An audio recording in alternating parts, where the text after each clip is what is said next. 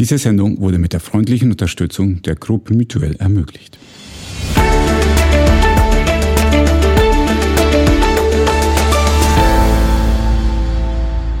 Herzlich willkommen zum Marktplatz Gesundheitswesen, der Podcast, der das Gesundheitswesen aus der BWL-Perspektive betrachtet. Mein Name ist Alfred Angerer, ich bin Professor an der ZHB für das Thema Management im Gesundheitswesen. Und heute wollen wir zum Thema Value-Based Healthcare sprechen. Eigentlich ein alter Hut, mag man meinen, denn Michael Porter hat schon 2006 davon gesprochen. Aber ich glaube, das Konzept ist noch lange nicht allen bekannt und wird auch sehr unterschiedlich gedeutet und gelebt. Heute in Winterthur im Studio habe ich zwei Experten zu dem Thema eingeladen. Zum einen ist da Dr. Florian Rüther, Leiter Qualitätsmanagement und Value-Based Healthcare am Universitätsspital Basel. Herzlich willkommen, Florian. Florian, du bist vom Hintergrund Herzchirurg, hast vor 25 Jahren deine Reise am USB begonnen und bist im Bereich Qualitätsmanagement schon seit fünf Jahren unterwegs. Kannst du mir vielleicht mal drei Fakten zu dir erzählen? Ja, erstmal vielen Dank, dass ich heute ja auch dabei sein kann mit dir und Daniel, den wir gleich noch begrüßen. Und für mich ist es wichtig, dass ich kommunizieren kann. Das ist etwas, was mir in meiner 20-jährigen Karriere als Herzchirurg am USB immer etwas zu wenig gekommen ist, weil die Patienten unmittelbar, wenn ich mit ihnen beschäftigt bin, haben geschlafen. Und nach 20 Jahren habe ich gedacht, ich muss mal eine neue Perspektive einnehmen. Nun beschäftige ich mich mit unserem heutigen Thema, dem Value-Based Healthcare. Und was noch ein interessantes Faktum ist, die Kommunikation zieht sich auch insofern durch mein Leben, als dass ich einen Teil meines Studiums durch redaktionelle Tätigkeiten für eine Lokalzeitschrift mir erworben habe und deshalb fühle ich mich auch nicht ganz unwohl heute in diesem Radiosetting. Und ja, was rundet es ab? Ich habe zum Thema, unter anderem auch zusammen mit dem Daniel, die Value-Based Healthcare Society der Schweiz gegründet und bin jetzt auch Mitherausgeber von einem Value-Based Healthcare Buch, das im Herbst unter dem Namen Das Value-Based Healthcare Buch erscheinen wird. Super spannend, muss ich gleich vorbestellen. Ja, du hast ihn schon angedeutet, meinen zweiten Gast hier, Daniel Volken. Daniel ist Mitglied der Direktion und zuständig für das Verbandswesen, die Gesundheitspolitik und die Gesundheitsökonomie bei der Gruppe Mutuell. Herzlich willkommen, Daniel. Hallo, Alfred. Ja, Daniel, dein Hintergrund ist im Bereich Recht, bist auch schon sehr treu deinem Arbeitgeber. Seit 20 Jahren bist du dort tätig. Aber erzähl auch du gerne drei Fakten zu dir, bitte. Ja, also ich bin direkt nach dem Studium in das Gesundheitswesen eingestiegen. Also ich kann praktisch sagen, einmal Gesundheitswesen, immer Gesundheitswesen. Äh, bin jetzt mehr als 20 Jahre in diesem Bereich tätig. Es ist immer spannend, es gibt immer neue Herausforderungen und es ist dann auch interessant, wenn man das System an den Schrauben drehen darf, zusammen mit interessanten Partnern wie eben mit Florian. Wir werden über das Projekt später dann noch sprechen. Zu mir selber. Ich komme nicht als einziger hier im Studio nicht vom Nordkanton, sondern ich komme aus der südlichen Ecke der Schweiz, aus dem Kanton Wallis, weil, wie man das vielleicht hört am Akzent. Das ist auch eigentlich der Rückzugort, wo ich mich dann zurückziehe, um mich zu erholen.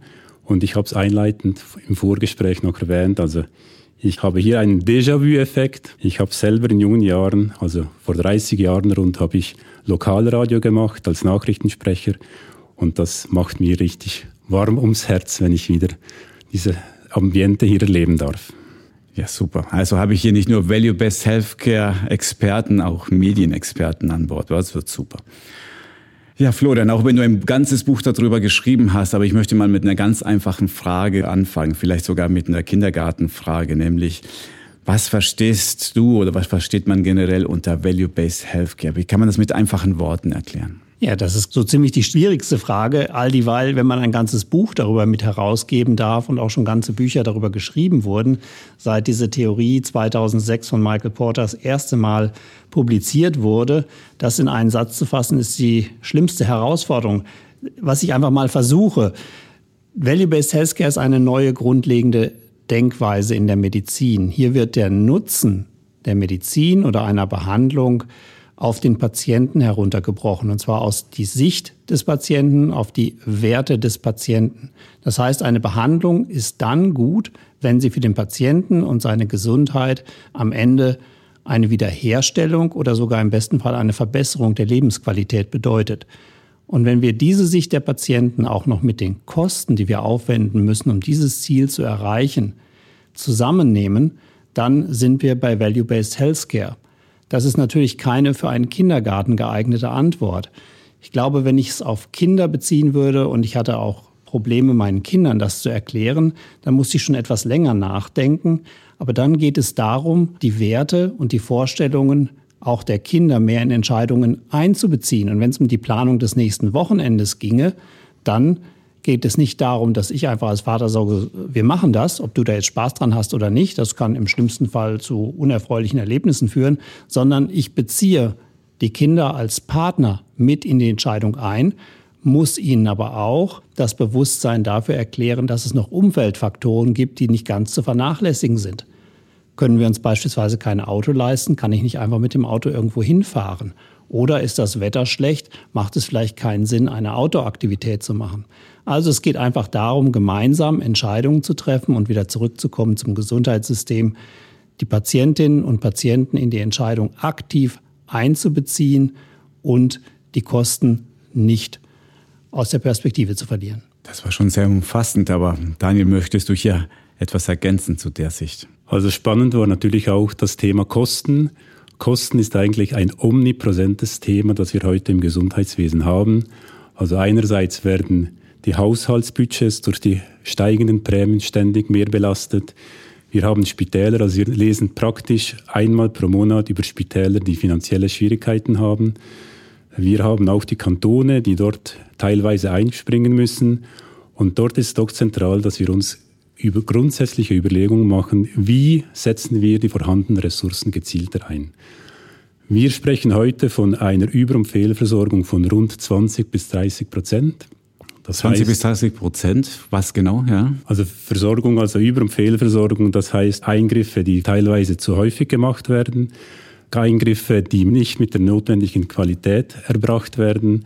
Also das sind alles solche Sachen. Das sind auch Themen, wo man sogar sagt, dass es teilweise schädliche Behandlungen sind. Und dort ist doch ein Potenzial vorhanden. Also wenn wir von 20 bis 30 Prozent sprechen in unserem Gesundheitswesen, sind das doch sieben bis acht Milliarden Franken. Also warum setzen wir diese Mittel nicht gezielter ein? Und wir sind überzeugt, dass mit Value-Based Healthcare das ein möglicher Weg ist. Wie ich das den Kindern klären kann, also ich kann es nicht besser erklären als Florian, habe mir auch etwas zurechtgelegt, aber ich glaube, mit dem, was er gesagt hat, ist es effektiv gut abgegolten.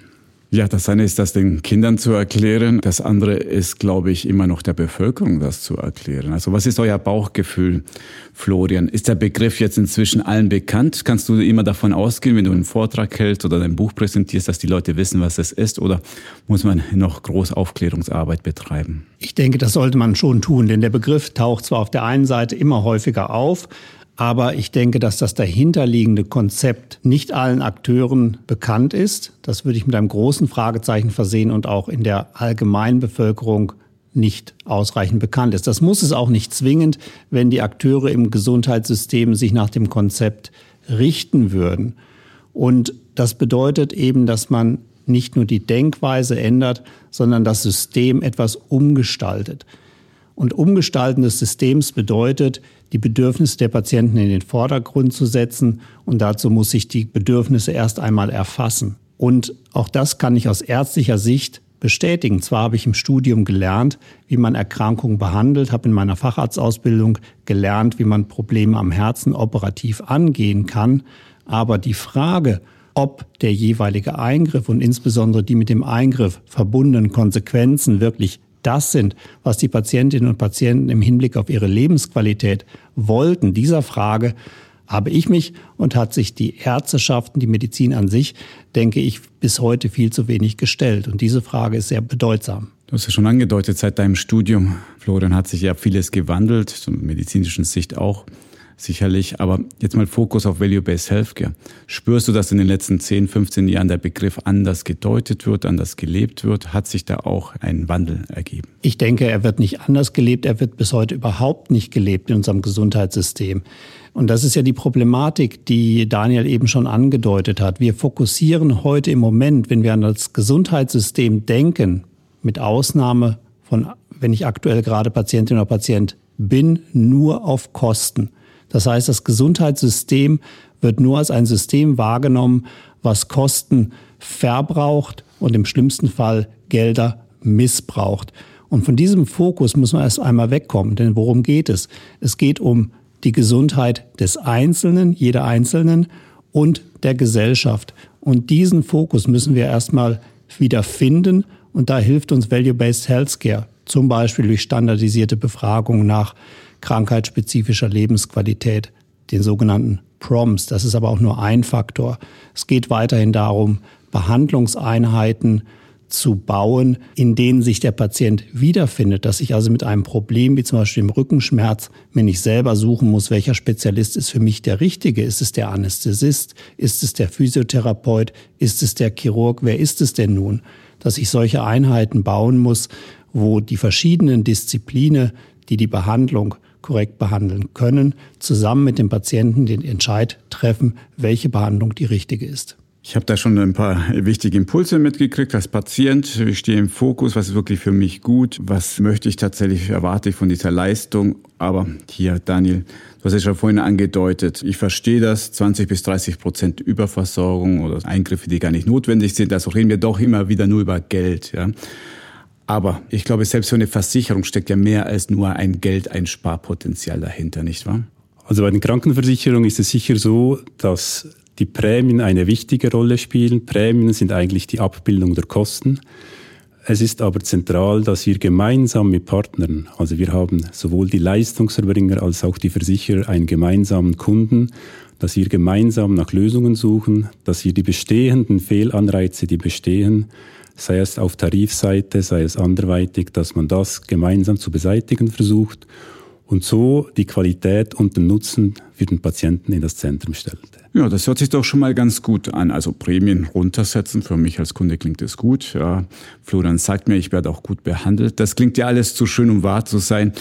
Deswegen müssen wir es jetzt konkretisieren, damit es hier sehr fassbar wird und damit klar wird, doch, das kann gelebte Praxis sein, wenn wir das wollen.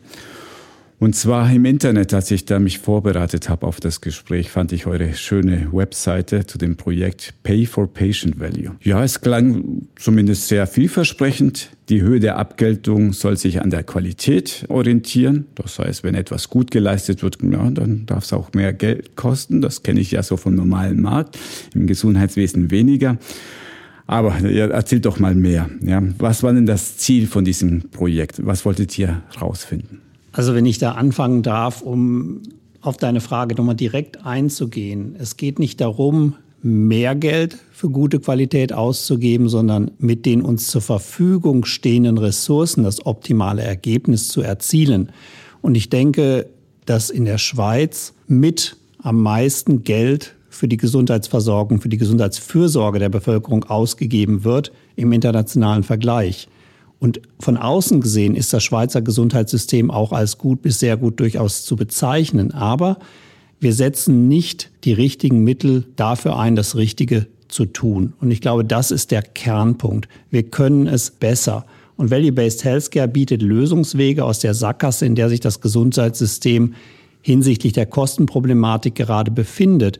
Und diese Sackgasse bedeutet für mich, dass alle, die am Gesundheitssystem beteiligt sind, ob das Leistungserbringer, Spitäler, Ärzte, ob das die Versicherer sind, ob das die Pharma-Medtech-Industrie ist, ob das die Politiker sind und letztlich auch die Patienten, alle zeigen auf die jeweils anderen, wenn es darum geht, es richtig zu machen. Und davon müssen wir wegkommen. Und da hat Daniel Volken eben gerade was ganz Wichtiges gesagt. Wir müssen partnerschaftlich gemeinsame Projekte anstoßen, um aus dieser Sackgasse herauszukommen.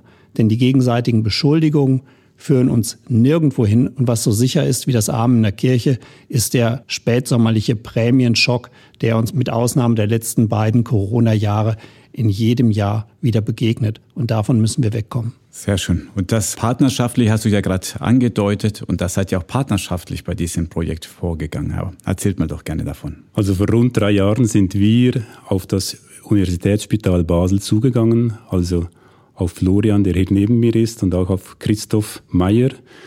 Die sind eigentlich sogenannte Pioniere im Bereich des Value-Based Healthcare, also wir sind auf sie zugegangen, haben mit ihnen das Thema mal angesprochen und gesagt, wie wäre es, wenn wir gemeinsam mit euch, mit euren Ärzten ein wertebasiertes Abgeltungssystem entwickeln würden. Also sowohl Florian als auch Christoph, die waren von Anfang an hell begeistert. Die waren offen für diese Diskussion. Also das war, äh, wir sind auf offene, freie Geister gestoßen, die effektiv nicht schon alles gesagt haben, warum es nicht möglich sein sollte. Und anschließend haben wir gesagt, was wäre ein idealer Partner? Also wir wollten effektiv von Anfang an klein starten. Was wäre ein idealer Partner, um das System oder dieses Modell zu entwickeln? Und wir waren dann gemeinsam der gleichen Meinung. Es sollte einerseits ein Partner aus der Westschweiz sein und idealerweise auch ein Privatspital. Und das unter anderem, weil wir uns den Vorwurf nicht gefallen lassen wollten, es ist nur in einem öffentlichen Spital möglich, es ist nur in der Deutschschweiz möglich. Und so haben wir eigentlich zusammen dieses Modell oder dieses Abgeltungssystem aus dem Boden gestampft. Und Daniel, du hast es schon gerade erwähnt, wertebasiert, Pay for Performance. Kannst du mir erklären, was das bedeutet? Also Pay for Performance ist eigentlich effektiv die Idee, dass wir eine qualitäts- und nutzenbasierte Abgeltung entwickeln wollen. Also einerseits sollen in diesem Abgeltungssystem sowohl Parameter aus der medizinischen Qualität berücksichtigt werden, also aus den CROMs, und andererseits auch PROMs, die von den Patienten erfasst werden und die dann eigentlich zusammen zu einem Abgeltungssystem zusammengeschlossen werden. Und Florian, jetzt kommt hier die Versicherung auf dich zu und sagt, ey, lasst uns doch mal eure Qualität messen und das Geld, das ihr bekommt, hängt davon ab, und Daniel hat gemeint, ihr wart begeistert, aber ich würde sagen, ich wäre es mal nicht begeistert, wenn ich je nachdem, wie gut meine Vorlesung ist, mehr oder weniger Geld bekomme. Warum habt ihr da die Idee als spannend empfunden? Nun, da gibt es eine geteilte Antwort drauf. Es das heißt nicht, dass alle im Unispital Basel von der Idee der Zusammenarbeit mit einem Versicherer von Anfang an begeistert waren. Der Professor Meyer, der damals die Idee des Valley-Based Healthcare an das Unispital Basel gebracht hat, als er damals 2016, 17 ärztlicher Direktor wurde und es auch geschafft hat, den Gedanken in der Spital Strategie zu verankern, ist überzeugter Verfechter, genauso wie ich, vom Valley Best Healthcare Gedanken. Das heißt nicht, dass jeder der etwas über 8000 Mitarbeitenden des USB das gleichzeitig auch so würde unterschreiben und auch den Gedanken komplett versteht. Also das schon mal grundsätzlich dazu. Natürlich, und das muss uns allen, auch als Patienten, als Mitbürgerinnen und Mitbürger einfach bewusst sein, wir setzen oftmals einfach voraus, dass uns perfekte Qualität in der Medizin geboten wird. Dem ist aber nicht so. Es gibt genügend Beispiele, auch wenn der Großteil der medizinischen Versorgung mit guter bis sehr guter Qualität erfolgt, gibt es aber auch Beispiele, dass dem nicht so ist. Und ganz einfach zu nennen, zum Beispiel sind die akuten Notfälle, das sind somit die häufigsten lebensbedrohenden Notfälle, die Behandlung des akuten Herzinfarktes oder die Behandlung des akuten Schlaganfalles. Wir wissen heute, gerade in ländlichen Regionen, dass das nächstgelegene Spital, das vom Patienten also wohnortnahe Betreuung natürlich gewünscht wird, oftmals eher eine Gefährdung des Patienten bedeutet als eine echte Hilfe weil in der Peripherie in nicht ausreichend technisch ausgerüsteten Spitälern, die zum Beispiel keinen Herzkathetermessplatz haben oder über keine Stroke Unit, ein Zentrum für die Behandlung des Schlaganfalles verfügen, die ausreichende Erfahrung, Expertise für die Behandlung dieser akut lebensbedrohlichen und mit vielen negativen Konsequenzen möglicherweise verbundenen Notfällen vorhanden sind. Und diesen Patienten ist viel mehr geholfen, wenn man sie über ein weiteren Weg, zum Beispiel auch luftgebunden mit dem Helikopter ins Zentrumsspital bringt, als künstlich periphere Behandlungseinheiten aufrecht zu erhalten, die Patienten letzten Endes doch eher gefährden können. Und wenn man sich das nur als Beispiel vor Augen führt, dass Qualität durchaus unterschiedlich ist, dann muss man sagen, jawohl, eigentlich muss in unser Finanzierungssystem die Qualität mit aufgenommen werden. Denn warum soll jemand, der schlechte Qualität bietet, das gleiche bekommen wie jemand, der die notwendige Behandlung mit der guten, notwendigen, leitliniengerechten Therapie versorgt. Das ist der Ausgangspunkt. Und auch bei uns gab es durchaus Widerstände. Gerade auf ärztlicher Seite war man nicht sofort begeistert, mit Krankenkassen zusammenzuarbeiten, die nicht primär von Leistungserbringern als heilsbringend angesehen werden. Und es ist ja auch schon schwierig zu verstehen, wenn man morgens sehr mit harten Bandagen Tarife verhandeln muss und mit der gleichen Versicherung dann nachmittags partnerschaftlich in ein Projekt geht. Und diesen Widerspruch, den muss man auflösen. Da muss man tatsächlich in Partnerschaft gehen und wesentlicher Vorteil ist auch, dass man das gegenseitige Verständnis bekommt. Ein allerletztes noch, Ich bin davon überzeugt, dass man nicht für mehr Qualität mehr bezahlen muss, sondern dass man zukünftig nur für ausreichende Qualität überhaupt bezahlen soll oder in Bereichen, wo minderwertige Qualität im Gesundheitswesen angeboten wird, diese nicht mehr zu bezahlen. Also ich habe verstanden, es ist erfrischend und schön von einem Mediziner zu hören, die Qualität ist leider nicht immer gleich gut. Und deswegen hier mal provokativ auch eine These. Ihr habt mitgemacht als Spital, Florian, auch deswegen, weil ihr überzeugt war, dass ihr schon eine gute Qualität habt. Das heißt, wenn ihr davon ausgegangen hättet, oh, Transparenz ist gar nicht so gut, weil dann kommt raus, was wir hier alles nicht Gutes tun, das ist doch wahrscheinlich auch eine Incentivierung, die viele daran hindert, bei sowas mitzumachen, oder? Absolut. Du hast gerade in dem Zusammenhang einen sehr, sehr wichtigen Begriff genannt, nämlich die Transparenz. Warum ist die Gruppe Mutuell auf uns als USB, als Unispital Basel zugekommen? Weil wir zu dem Zeitpunkt schon in relativ vielen Krankheitsbildern die Patienten standardisiert gefragt haben, wie sie die Qualität der Behandlung für ihre Lebensqualität wahrnehmen. Das sind die mit der Abkürzung PROMS bezeichneten standardisierten Befragungen, die je nach Krankheitsbild dem Patienten die Fragen stellen, die für ihre Lebensqualität allalong wichtig ist. Beispiel, und da bewegen wir uns auch in Richtung unseres Projektes um den Hüftgelenksersatz. Für den Patienten ist es manchmal sekundär, ob der Arzt den Winkel der Beweglichkeit in einzelnen Winkelgraden exakt richtig bestimmt und sagt, ist ein super Operationsergebnis. Wenn ich als Patient aber aufgrund von Schmerzen beispielsweise das Hüftgelenk gar nicht richtig belasten kann und meinen täglichen Dingen, ob es Einkaufen ist, ob es Wandern ist, ob es im Garten zu arbeiten ist, vielleicht gar nicht nachkommen kann. Das sind zwei völlig unterschiedliche Perspektiven, wie wir sie am Anfang auch genannt haben. Und ich denke, da ist die Patientenperspektive extrem wichtig. Und davon lernen wir als Leistungserbringer, aber auch als Ärzte, was ist für unsere Patienten wirklich wichtig. Und zurückzukommen auf meine herzchirurgische Tätigkeit. Natürlich, wenn es um Leben oder Tod geht, geht es jetzt erstmal darum, eine Herzchirurgie Leben zu retten. Ja. Aber wir haben auch viele prognostische Eingriffe, Eingriffe, die in die Zukunft wirken. Und da habe auch ich oftmals selber gar nicht gewusst, was will denn die einzelne Patientin tatsächlich für ihr zukünftiges Leben, für ihr Überleben? Was ist ihr Ziel? Und ist sie nicht möglicherweise doch eher eine Patientin oder ein Patient für ein interventionelles Verfahren? Und dieser Frage müssen wir uns stellen. Was sind die Wünsche und Präferenzen der Patienten? Und da waren wir zum damaligen Zeitpunkt, als die Projektidee aufkam, schon relativ weit fortgeschritten. Und ich finde das spannend, weil eines der Hauptkritikpunkte gegen solche Ansätze ist dieses Thema, ja, wie messe ich überhaupt Qualität? Und so als Wirtschaftsingenieur würde ich sagen, oh, da habt ihr was Tolles gefunden, nämlich den Winkel bei der Hüfte und den kann man doch genau auf den Zehntelgrad bestimmen, damit kann man Qualität messen. Aber spannend zu hören, dass du sagst, nein, aber das ist ja gar nicht relevant, sondern ob die Patientin tatsächlich damit zum Einkaufen gehen kann oder nicht, das ist das Entscheidende. Wunderbar. Ja, also diese Daten sind nicht irrelevant. Das ist ein Irrtum. Qualitätsdaten, auch messbare, einfacher messbare Qualitätsdaten bleiben wichtig und richtig. Die PROMS und das Value-Based Healthcare ist eine Ergänzung. Das heißt jetzt nicht, dass wir die klassischen Qualitätsdaten, ob ein Infekt auftritt, ob der Patient länger im Spital bleiben muss, ob er unerwartet nochmal wieder aufgenommen wird, das verliert nicht an Bedeutung.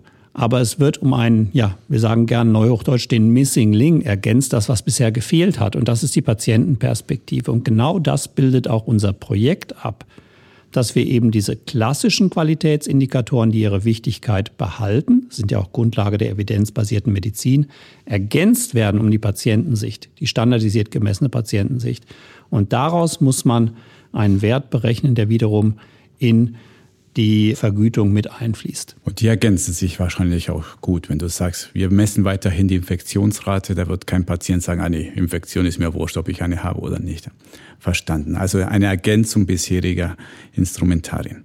Zurück zum Projekt, Daniel. Wie seid ihr vorgegangen? Kannst du etwas zum Ablauf erzählen? Also man muss ja das Rad nicht immer neu erfinden. Wir haben zunächst einmal eine Literaturanalyse gemacht. Was für Abgeltungssysteme gibt es? Wo wird dieser Value-Based Healthcare-Ansatz bereits gelebt. Dann haben wir, und das war zentral, und das hat auch Florian erwähnt, frühzeitig die Ärzte ins Boot geholt. Also es war zentral, also die Leute, die jeden Tag am Patienten arbeiten. Es wäre schlecht gewesen, top-down etwas aufzuerlegen, sondern man hat gesagt, man holt die früh ins Boot. Zu unserem Staunen, wir hatten gedacht, jetzt wird dann alles auseinandergebeint, gesagt, warum kann man diese Patientengruppe nicht integrieren, warum ist da ein Problem. Aber das war genau das Gegenteil. Also die Ärzte waren einerseits sehr offen, also das ist lobenswert zu sagen von beiden Seiten der Spitäler. Sie haben sogar auch das Set sehr breit gehalten, also haben kaum Einschränkungen gemacht. Und dann, wenn man einmal diese Parameter bestimmt hat, und das hat Florian auch gesagt, wir basieren uns einerseits auf Daten, die wir bereits erfassen. Also es kann nicht sein, dass wir noch zusätzlich Daten erheben, weil die Spitäler erheben, glaube ich, heute schon genügend Daten, haben wir daraus ein Abgeltungssystem entwickelt und zusammengestellt. In einer weiteren Phase haben wir dann das Modell getestet, also mit Zahlen abgespitzt, wobei hier ist auch wichtig zu sagen, äh, also wir als Group Mittel haben dort keine Daten gesehen, also die Daten blieben immer bei den Spitälern oder eben, weil es uns wichtig war, von Anfang an das Ganze auch wissenschaftlich zu begleiten bei der Universität. Die haben sich das angeschaut und aufgrund dieser Parameter haben wir gesehen, was müssen wir noch verfeinern. Also wir sind jetzt momentan in der zweiten Phase, in der Verfeinerungsphase und auch hier war es wichtig, dass wir dort wissenschaftlich begleitet werden, um das weiter voranzutreiben. Das Projekt läuft noch, Daniel, wenn ich es richtig verstanden habe. Aber kannst vielleicht schon mal verraten, was kommt denn raus? Was habt ihr denn bisher so rausfinden können? Also sicher ist zentral, dass diese Daten, also wir hatten eine Gewichtung der Parameter, der klinischen und der PROMS-Daten angeschaut. Wir haben diese Gewichtung, haben wir jetzt verschoben. Wir haben es gesehen, dass es aufgrund effektiv der Umstand, dass man ein öffentliches und ein privates Spital gewählt hat, war sehr spannend, weil dort gewisse Inkohärenzen bestehen. Die versuchen wir jetzt mit Risikoadjustierung zu verfeinern. Und zentral ist auch, dass man die wirtschaftliche, also kann man das Modell wirtschaftlich auch leben. Also ist es interessant sowohl für die Leistungserbringer als für die Versicherer, das ist auch ein weiterer Parameter, den wir momentan zusammen mit der Universität Luzern testen. Hast du schon eine Hypothese, weil du erwähnt hast, lohnt es sich sozusagen für das Spital, für die Versicherung? Was ist dann deine Kurzantwort darauf? Also ich bin überzeugt, dass es nur schon der Umstand, dass man den Nutzen des Patienten integriert in das System, für das Ganze lohnt es sich schon. Auf der finanziellen Seite schauen wir uns das an. Wir schauen, wie man Anreize setzen kann. Wie berechnet man diese? Und es muss ja auch das Ziel sein, dass die Spitäler, die gute Qualität erbringen, auch entsprechend belohnt werden. Florian, wie ist aus deiner Sicht äh, der Projektverlauf? Was sind so für dich im Moment die Zwischenergebnisse? Also für mich war es erstmal gleichzeitig frustrierend und spannend, wie komplex es überhaupt ist, Leistung im Gesundheitswesen abzubilden, dass es adäquat vergütet werden kann. Das ist für mich als ausgebildeter Arzt, der mit solchen betriebswirtschaftlichen Dingen und auch ganz viel mit Zahlen umgehen können müssen. Was man im Studium nicht wirklich lernt, ist es ein ganz neues Gebiet. Ich habe wahnsinnig viel gelernt und ich lerne kontinuierlich da auch weiter, auch was so etwas bedeutet, dass nämlich man nicht nur für ein einzelnes Krankheitsgebiet die Vergütung berechnen muss, sondern dass die Vergütung dann sich auch auf ein ganzes Spital bezieht. Das natürlich auch nicht sein darf, gerade für ein Universitätsspital, was eigentlich alle Disziplinen vertritt, dass besonders gute Leistungen nur in einem Bereich dann auch zu höheren Vergütungen in den anderen Bereichen führen und viele andere Dinge, die ich da auch gelernt habe. Und was auch sehr, sehr wichtig ist, dass Daniel mit dem Begriff der Risikoadjustierung erwähnt, ist, dass eben auch die PROMs alleine plus Qualitätsindikatoren auch noch nicht ausreichend sind, weil es natürlich Unterschiede in den Patientengruppen in verschiedenen Spitälern gibt. Und wir wissen zum Beispiel auch, das ist allgemein klar, dass Patienten, die aus besseren finanziellen Verhältnissen kommen und sich eine private Versicherung leisten können, eher zu dem Teil der Bevölkerung gehören, die gesünder leben. Und das ist ein anderes Patientengut, was beispielsweise an einem Privatspital behandelt wird, als das Patientengut, was in einer Großstadt, an einem Universitätsspital versorgt wird. Und auch das muss mit einfließen. Das ist mir noch wichtig, um den Begriff der Risikoadjustierung auch hier zu erklären, dass das abgebildet wird, weil es gibt Unterschiede und die muss man sehen. Wenn man so ein neues Projekt oder ein neues Verfahren einführt, ist meine persönliche Erfahrung, dass es oft an den Kleinigkeiten scheitert oder es große Hürden sind. Und mein lieber Kollegen Florian Liberatore, der sich auch mit Proms und Co. beschäftigt und das untersucht hat in der Hausarztpraxis, hat gemeint, eins der schwierigsten Situationen oder größten Hürden ist so die Implementierung im Alltag. Es ist ja nicht so, dass man als Arzt sich langweilt und froh ist, wenn man jetzt auch noch die Prompts anschauen darf, weil man äh, eh so rumsitzt und wartet, dass was passiert. Wie habt ihr denn das gelöst, dieses wirkliche Einbeziehen in den hektischen Alltag einer Ärztin, eines Arztes? Nun haben wir es natürlich als Spital etwas einfacher mit einzelnen Kliniken mit ganz speziellen Krankheitsbildern. Es gibt standardisierte Fragensets für fast alle Krankheitsbilder heutzutage oder man kann sie selber zusammensetzen, sprich Bögen oder Fragebögen, die, die sich die Lebensqualität spezifisch für ein Krankheitsbild anschauen, wie zum Beispiel den Hüftgelenksersatz. Das kann man ergänzen dann um einen Fragebogen zur allgemeinen Lebensqualität und schon hat man ein sogenanntes PROM-Fragenset, also Patient Reported Outcome Measurements, ein schönes neuhochdeutsches Wort. Und am USB war es am Anfang ein kleines Projekt. Wir haben angefangen mit den Brustchirurgen. Deshalb, weil der Chef, Professor Walter Weber, während seiner Habilitationszeit im Ausland war, in New York, am Sloan Kettering Memorial Cancer Center, die zum damaligen Zeitpunkt schon sehr lange nach Value-Based Healthcare Kriterien PROMS erhoben haben. Und er kannte das Projekt, als er nach Basel zurückkam und gleichzeitig der schon erwähnte Professor Meyer angefangen hat und den Value-Based Healthcare Gedanken wieder in der Schweiz und insbesondere in Basel verankert hat, haben sich zwei getroffen, die das gleiche Ziel hatten. Und da hatten wir schon die erste Klinik, die mit Proms begonnen hat. Und dann mussten wir sehr viel Lehrgeld zahlen, denn wir haben auch gesehen, dass das kein Top-Down-Projekt sein darf. Denn speziell in einem Universitätsspital mit ganz vielen unterschiedlichen Interessen verschiedener Kliniken kann man nicht sagen, du musst das machen. Wenn ein Chefarzt, eine Chefärztin nicht von dem Konzept überzeugt ist, hat es keinen Sinn, das per Zwang zu einer verpflichtenden Maßnahme zu machen, sondern wir haben mit einer Koalition der Willigen letzten Endes gearbeitet. Und ob es auf dem Gang war unter Chirurgen, was macht ihr da für Befragung? Ah, das interessiert mich auch. Es braucht also Top-Down-Unterstützung, aber auch ein Bottom-up-Wille, das umzusetzen. auf diesem Weg haben wir nach und nach ganz viele Kliniken umgesetzt. Inzwischen über 20 Krankheitsbilder in fast ebenso viele Kliniken, die davon überzeugt sind, dass die Proms auf dem Behandlungspfad uns ein ganz wichtiges Instrument an die Hand geben, den Medizinschaffenden, sei es Pflege, sei es Ärzte, um die wahren Bedürfnisse unserer Patienten zu erkennen und die Therapie unter anderem auch daraus auszurichten. Und bleiben wir nochmal bei diesen weichen menschlichen Faktoren, weil viele Projekte, viele Initiativen, die brauchen ja diese Akzeptanz der Verantwortlichen, der Mitarbeitenden, damit es wirklich umgesetzt wird. Und von dir habe ich schon stark die Botschaft bekommen, ey, guck mal, wenn man aus Patientensicht denkt, ist es natürlich eine feine Sache. Jetzt, äh, was ich weiß aus meinen Projekten, wenn es auch noch egoistische Vorteile gibt für mich als Pflegefachkraft, als Ärztin, so etwas mitzumachen, nicht nur, sage ich mal, höhere, es geht dem Patienten besser, Motivation, Gibt es irgendetwas, wo ich auch sagen kann, ich als Mediziner, ich habe auch persönlich etwas davon, dass wir nach Prompts oder nach Value-Based Healthcare hier agieren? Ja, da gibt es zwei Dinge. Zum einen, was auch international publiziert und wissenschaftlich aufgearbeitet wurde, kann ich zum Beispiel meine Konsultationszeit mit den Patienten viel effektiver gestalten, wenn ich die Prompts mit einbeziehe.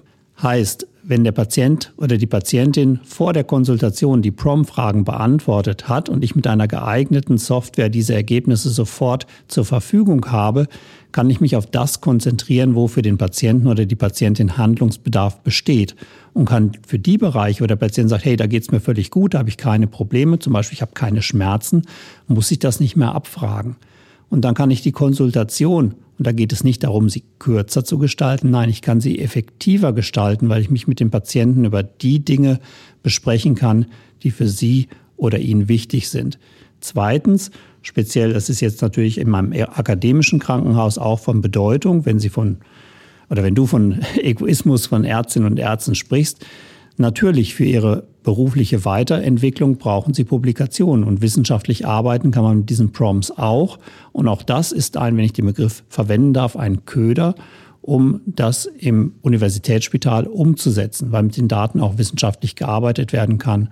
Und auch das ist ein Vorteil. Das höre ich gerne, weil das erhöht die Wahrscheinlichkeit, dass sich sowas durchsetzt, ungemein.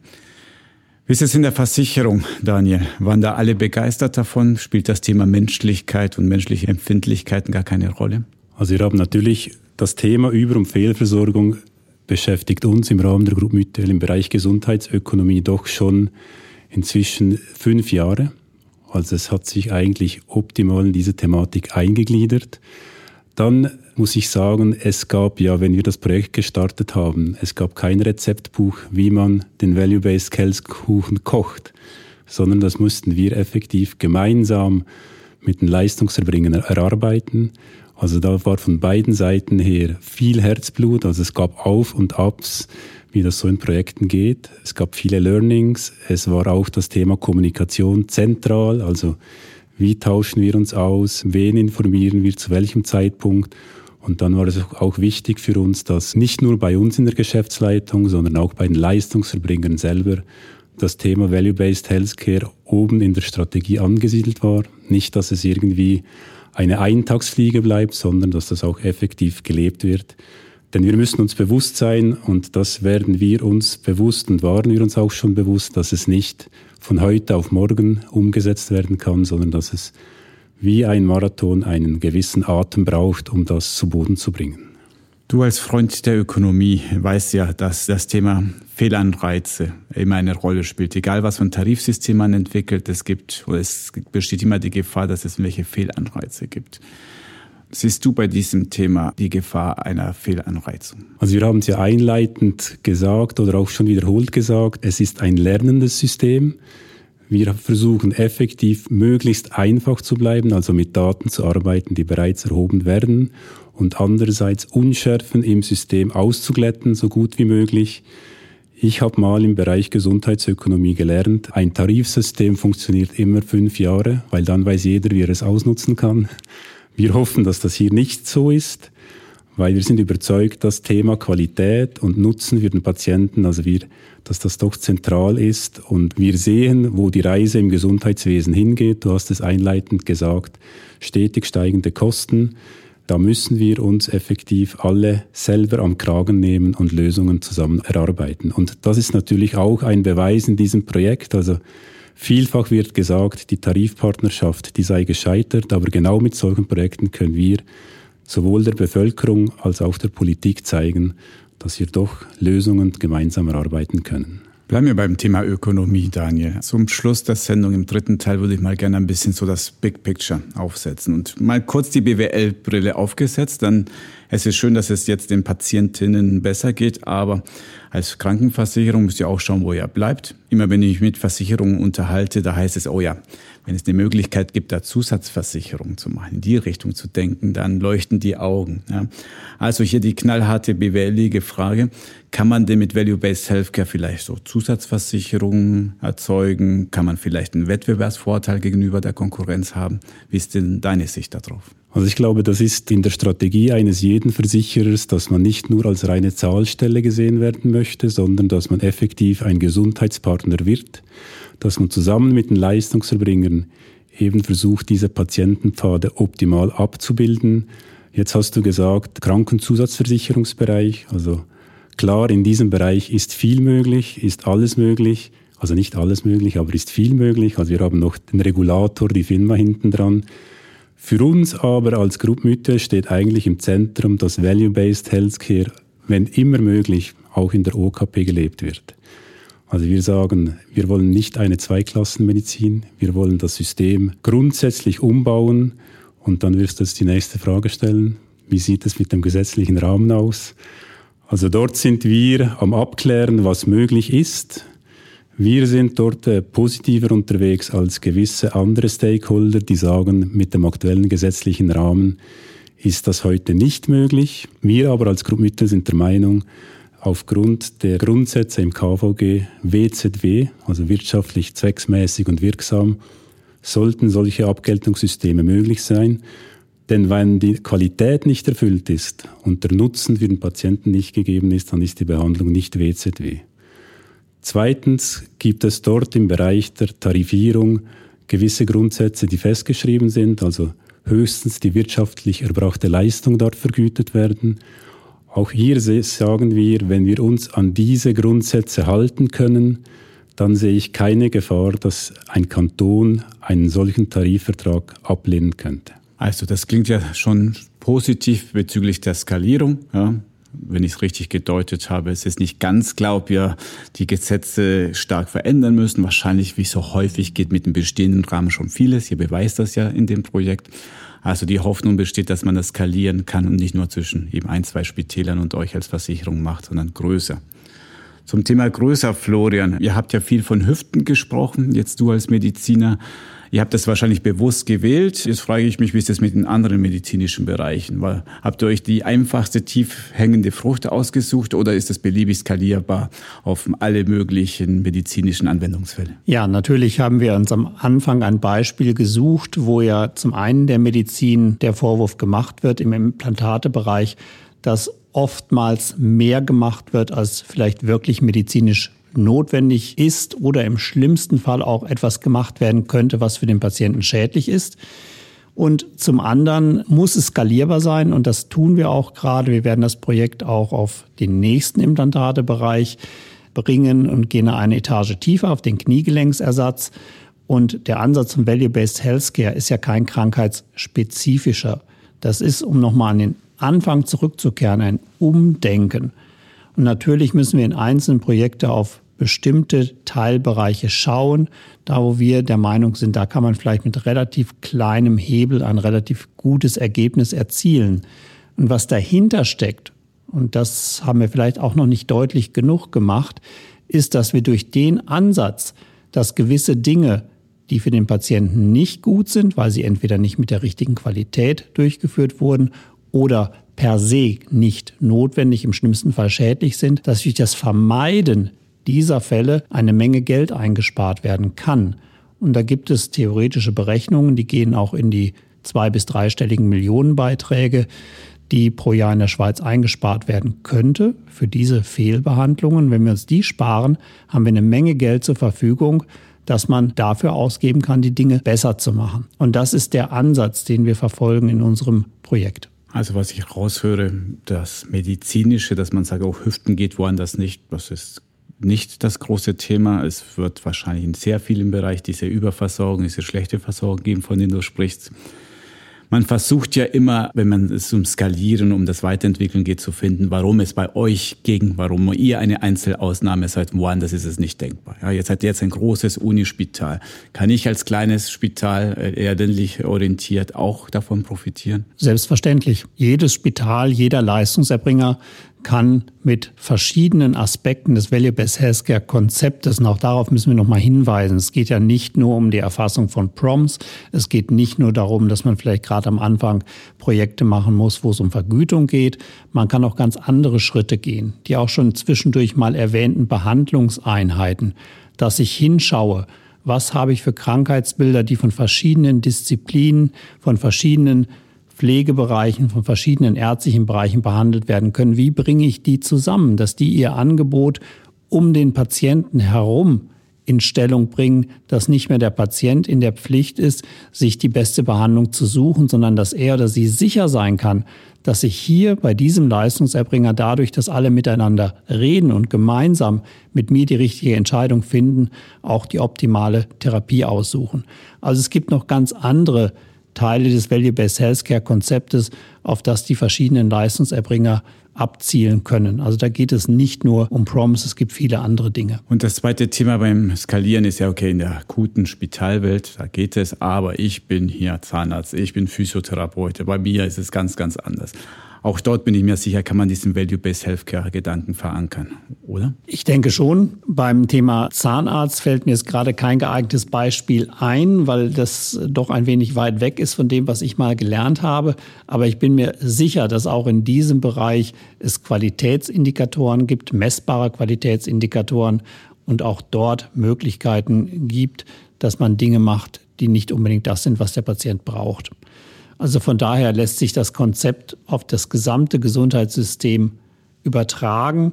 Und es ist auch wichtig zu verstehen, dass das Konzept nicht dazu da ist und dazu geschaffen wurde, um einem einzelnen Leistungserbringer dabei zu helfen, mehr Geld zu erwirtschaften, sondern dass auf Systemebene die Medizin besser gemacht wird. Ich glaube, das ist der entscheidende Punkt.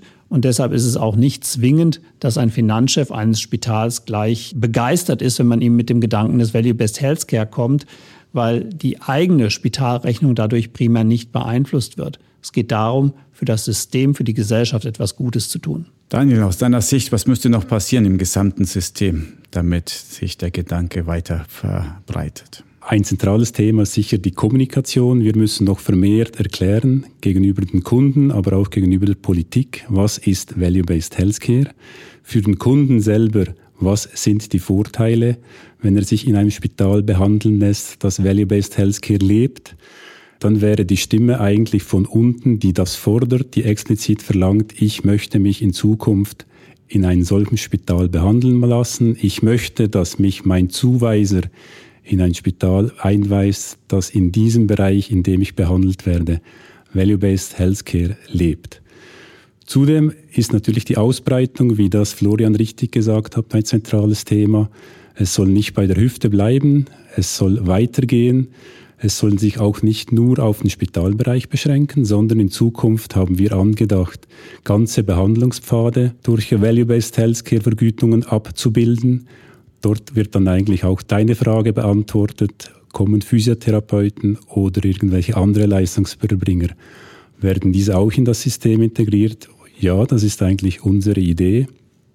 Und sprich, der Patient wird dann von der Diagnosestellung über die Behandlung im Spital bis die Nachversorgung durch ein entsprechendes Abgeltungssystem vergütet. Ich glaube, es war sehr wichtig, was Daniel gerade erwähnt hat. Es stehen bei dem Thema Value-Based Healthcare, und wir müssen auch von dem Begriff vielleicht auch ein bisschen wegkommen. Wir wollen ein besseres Gesundheitssystem. Ein bisschen wegkommen auch von den Leistungserbringern im Sinne Spitäler. Denn es geht darum, den ganzen Behandlungszyklus unabhängig von der Erkrankung abzubilden. Und die unselige Trennung in die Sektoren niedergelassene Ärztinnen und Ärzte, Spitäler, Rehabilitation, die muss überwunden werden.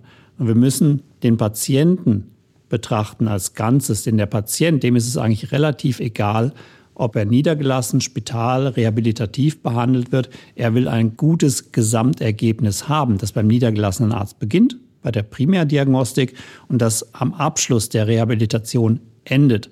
Und diese Behandlung muss als Ganzes gesehen werden. Das ist auch ein Teil des Wertgedankens, dass ich das als Ganzes abbilde. Und da wäre es in Zukunft wünschenswert, dass das auch als Ganzes vergütet wird. Beispiele gibt es aus skandinavischen Ländern, aber auch aus den Niederlanden, dass so etwas tatsächlich auf Systemebene funktionieren kann. Nur, und das ist im Moment meine steile These, in der Schweiz ist noch zu viel Geld da, das Land ist insgesamt noch zu reich, als dass der Druck, die Not groß genug wäre, da jetzt wirklich in nächster Zeit etwas Grundlegendes zu ändern. Das ist ja unsere 79. Folge, Florian, und zum ersten Mal hat jemand zum Schluss von sich aus eine steile These hier gebracht. Sehr schön. Ja. Die möchte ich so stehen lassen und gleich auch Daniel die Chance geben, seine steile These noch loszuwerden. Also wir sind überzeugt, dass wenn wir so weitermachen, das Gesundheitswesen an die Wand fahren, wir sagen, es braucht Lösungen, es braucht partnerschaftliche Lösungen und wir sind überzeugt, dass wir mit Value-Based Healthcare auf dem richtigen Weg sind, um eine entsprechende Lösung in die richtige Richtung zu führen. Wunderbar. Daniel, Florian, ich danke euch für das sehr spannende Gespräch. Danke dir. Danke dir. Das war unsere Folge von Marktplatz Gesundheitswesen. Kommentare, Lob und Kritik bitte an info@gesundheitswesen.org. Ich danke euch fürs Zuhören und bis zum nächsten Mal.